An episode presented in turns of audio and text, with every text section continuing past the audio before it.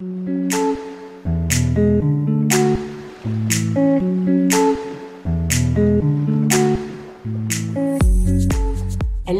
ici Mathilde, dépuceuse de talent chez La Magie Eden, et ma mission aujourd'hui est de vous guider vers l'autonomie, la liberté et la conscience pour que vous puissiez enfin devenir les vrais acteurs et actrices de votre vie.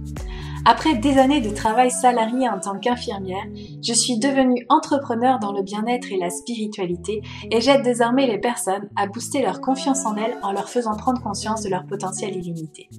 Si vous êtes à la recherche de conseils, d'astuces, de retours d'expérience, de motivation, de partage et d'une bonne dose d'humour et d'amour, vous êtes au bon endroit. Que ce soit par pur hasard ou non. Dans ce podcast, seul ou avec mes invités, je vous partage tout ce dont vous avez besoin pour reprendre le lead de votre vie, avoir confiance en vous et redonner du sens à cette vie. Vous avez choisi de sortir de l'hypnose du quotidien et je vais vous y aider.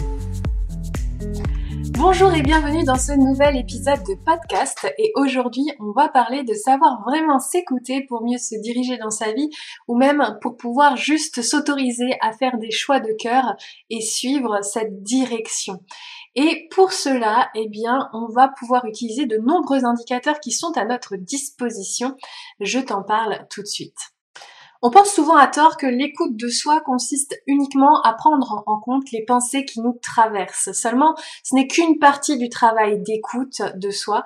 Il en existe bien d'autres, en tout cas d'autres paramètres à prendre en compte. Et dans cet épisode, je vais te parler notamment d'ego et de mental qui sont souvent confondus l'un avec l'autre, mais aussi d'autres choses qui sont des indicateurs extrêmement puissants pour pouvoir t'écouter et te diriger dans ta vie pour toujours plus de paix, d'amour et de liberté puisque c'est ce que je te propose ici.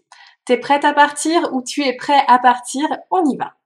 Déjà, il me semble important de pouvoir faire une légère différence entre le mental et l'ego parce qu'aujourd'hui, ils sont souvent associés, certes pour de bonnes raisons parce que l'un sert l'autre, mais néanmoins, il est important de les prendre en considération l'un indépendamment de l'autre parce qu'ils n'apportent pas le même apport dans ce que tu es en train de vivre et de faire. Déjà, ce qu'il faut comprendre, c'est que ton ego, c'est le chevalier servant, ton chevalier protecteur, qui agit un petit peu comme un parent trop couvrant. En fait, le but de l'ego, c'est de te protéger de toi-même et euh, que tu puisses être en sécurité.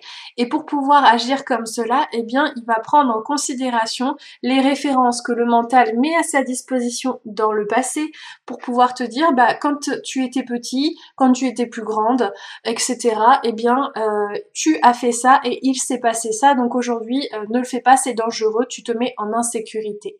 De même, si tu vas choisir de faire quelque chose de complètement nouveau, eh bien euh, ton ego va pouvoir utiliser des ruses similaires à ce qui s'est passé dans le passé pour t'empêcher de le faire parce que il a peur en fait que tu ne saches pas gérer un certain nombre de choses et de paramètres. Donc ça c'est la première chose. Un parent trop couvrant.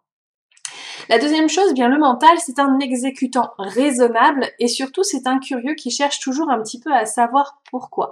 C'est-à-dire que lorsque euh, tu es avec le lien de ton mental surtout, eh bien il va avoir des choix raisonnables. Il va te dire par A plus B que le résultat que tu cherches à obtenir sera peut-être pas C mais plutôt D parce que au vu de tes expériences passées, eh bien il se passe ça. Alors, le mental c'est clairement pas un ennemi, hein, ni même l'ego d'ailleurs le mental, c'est euh, quelque chose qui est présent pour pouvoir t'aider à exécuter. Donc par exemple, eh bien si tu as appris à comment construire une maison, le mental va aller chercher dans le catalogue, dans ta bibliothèque intérieure pour aller chercher les étapes pour pouvoir construire une maison et il va te les mettre à ta disposition.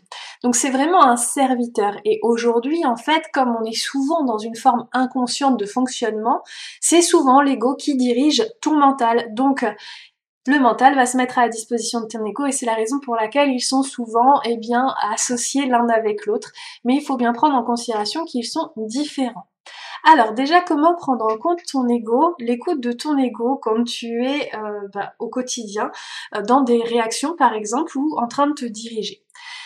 Ton ego, il agit vraiment en lien avec tes blessures. C'est-à-dire que quand tu es en train de déceler, déceler une réaction, eh bien, il vient t'inviter à voir ce qui s'est passé dans le passé. Je te, préviens, je l'ai déjà dit dans euh, un précédent podcast. Je t'invite vraiment à aller le voir Mais en tout cas, il se met en lien, en relation avec un événement de ton passé plus ou moins en lien avec ce que tu es en train de vivre dans le présent, mais qui réactive une blessure.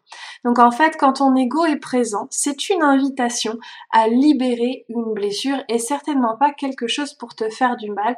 Je suis vraiment contre ce courant de pensée qui dit qu'on doit être en bataille, on doit annihiler l'ego, le mental. Clairement pas. Ce sont des, des, des entités qui sont à l'intérieur de nous, qui sont là pour pouvoir nous aider et nous élever et nous dépasser.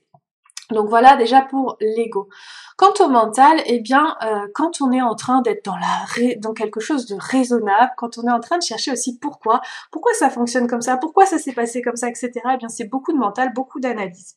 Et ce qui est génial, c'est qu'il y a un outil pour pouvoir sortir du mental le plus facilement possible et pouvoir aussi le débusquer. C'est un outil que j'affectionne particulièrement, c'est le design humain. Le design humain, déjà, il te dit que le mental n'est jamais, mais vraiment jamais, celui qui doit décider pour toi-même. Il peut effectivement aider les autres dans leur prise de décision, mais certainement pas prendre des décisions à ta place. Et pourtant, aujourd'hui, on est dans une société qui favorise la prise de décision mentale égaux dans le choix de notre quotidien parce que c'est plus sain pour la planète, parce que c'est plus sain pour la santé. En fait, il aura toujours des justifications alors que toi, c'est peut-être pas tes besoins pour que tu puisses euh, faire ce que tu as à faire. Alors tu peux éventuellement te poser la question du coup, bah, qui décide, qui choisit, comment choisir, etc. Et encore une fois, eh bien le design humain t'aide à comprendre comment tu fonctionnes au mieux et de manière optimale. Alors ça demande quand même quelques années euh, d'utilisation, d'appréciation et d'exercice pour pouvoir se déconditionner du mental. N'empêche que il est important de suivre sa stratégie en fonction du type que tu es et de suivre ton autorité en fonction de celle qui est dessinée chez toi. Donc des autorités, elles peuvent être émotionnelles, sacrales, spléniques, du centre G, euh, du euh, cœur égo, ou même une autorité dite extérieure, voire lunaire. Mais ça, c'est encore un sujet que tu peux retrouver aussi, euh, un article de blog sur lequel j'ai écrit sur les autorités si ça t'intéresse pour aller plus loin. Voilà. Et d'autre part, dans euh, le design humain, encore une fois, eh bien, on voit qu'il y a des centres définis des centres non définis. Et en fonction de ce qu'on a de défini ou de non défini, eh bien, le mental va agir d'une certaine façon. 70% de la population n'ont pas un cœur défini, pour te donner un exemple. Et quand le cœur n'est pas défini, le mental cherche à prouver qu'il n'est pas euh, qu'il n'est pas vide, qu'il n'est pas creux, et donc il va mettre en place des stratégies comme prouver sa valeur, comme montrer euh, certaines choses, et il va faire des promesses qu'il ne va pas forcément être en mesure de tenir, et ça va le mettre en profonde insécurité de croire qu'il est incapable, et ça va diminuer sa confiance en lui. Donc ça c'est vraiment le mental qui est en train d'agir alors que si tu utilises ton autorité et ta stratégie, tu as beaucoup moins de chances d'être dans ces perspectives de mental. Donc ça, c'est déjà la première partie. Ensuite, on va voir aussi quel autre indicateur va pouvoir t'aider et ce sont nos émotions. Nos émotions, finalement, euh, on a tendance à croire que c'est super intéressant de ressentir de la joie et très désagréable de ressentir de la colère, de la peur, de la tristesse et puis euh, toutes les variations qui peuvent exister. Cependant, les émotions ont un rôle aussi dans notre euh, activité intérieure. Elles sont un baromètre. Un baromètre très intéressant qui permet de savoir, de mesurer en fait où on se situe en termes de bien-être évidemment, mais aussi par rapport à nos blessures. Donc quand on est en situation de joie, il est évident qu'il n'y a pas forcément de blessures dans lesquelles on se trouve. En revanche, quand on est dans la peur, quand on est dans la tristesse et quand on est dans la colère, eh bien il y a une réaction liée au passé, en lien avec l'ego et le mental qui se sont également activés et qui te permettent aussi d'aller voir ce qui s'est passé par le passé. Donc c'est vraiment euh, aussi un outil qui te permet de te libérer de tes blocages passés et pouvoir te sentir de plus en plus léger et légère et euh, surtout te délester de ce bagage émotionnel qui n'est pas nécessaire et qui, te permet en plus de les libérer de euh, ton corps et notamment de tes organes. Et d'ailleurs, en parlant du corps, eh bien ce sera le dernier indicateur qu'on verra dans ce podcast. Le corps, c'est un outil formidable et un guide extraordinaire puisqu'il te permet de savoir en fait ce qui est en train de se passer. Quand tu vis des inconforts dans ton corps, eh bien les mots MAEX de ton corps finalement peuvent se transmettre en mots MOTS. Et ça, ça demande un petit peu de temps pour aller voir, ok, qu'est-ce que je suis en train de vivre, qu'est-ce que je suis en train de euh, créer. Pour te donner un exemple, il y a quelques années, eh bien j'ai eu un orgelé. Un orgelé, donc c'est une infection au niveau de l'œil et donc cet œil j'avais beaucoup de difficultés à euh, l'utiliser parce que j'étais vraiment gênée par un bouton blanc hideux et très visible, donc très gros, qui était présent. J'ai pris le temps de respirer et de voir ce qui était en train de se passer et puis c'est le langage des oiseaux qui est venu vers moi pour m'apporter la solution. J'ai découpé le mot orgelé. Donc ça faisait or, je, les. Ça veut dire que j'ai de l'or. Ça veut dire qu'en fait, dans la situation où j'étais en train de vivre, je ne voyais pas ma valeur et mon corps était en train de me rappeler que j'avais, que je valais tout l'or du monde et qu'il était temps que j'en prenne conscience. À partir de ce moment-là, j'ai pris le temps justement de me célébrer et de voir euh, tout ce qui euh, y avait en lien avec moi et que euh, qui était exceptionnel, génial, etc. pour pouvoir reprendre confiance en moi, booster mon estime de moi et également mon amour de moi. À partir de cet instant et dans les minutes qui suivirent, l'orgelé disparu complètement et ça c'est une guérison instantanée que euh, tout le monde peut euh, faire à condition de bien comprendre les messages de son corps. Alors ce que je suis en train de dire n'est peut-être pas valable pour des maladies euh, de plus longue haleine comme les cancers, comme d'autres pathologies parce que il y a des implications qui sont peut-être plus profondes, plus anciennes. N'empêche que dans l'instant présent, quand il y a des maux divers du corps, des maux de tête, des maux de dos, etc., ça vient te donner des indications très importantes. Et puis pour les maladies qui sont un peu plus intenses, un peu plus profondes, ça demande un travail beaucoup plus important également qui euh, va nécessiter du temps et peut-être l'aide d'un thérapeute pour pouvoir vous aider à vous délester de tout ça. Mais très souvent, les maux du corps, bien qu'ils puissent venir de l'environnement, sont souvent liés finalement à euh, des malaises intérieurs de notre âme, de vie transgénérationnelle, etc., qui sont là en fait pour nous éveiller à une problématique que l'on doit également solutionner et libérer.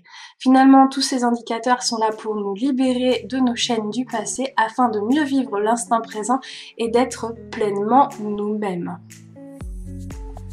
Ce podcast touche à sa fin. J'espère que ces outils euh, t'ont parlé et que tu vas pouvoir les mettre en application. En tout cas, maintenant, c'est à toi de jouer, de mettre de la conscience pour pouvoir avancer dans ta vie et te sentir davantage léger et légère, délester de nouvelles chaînes et de t'offrir vraiment le luxe d'être toi.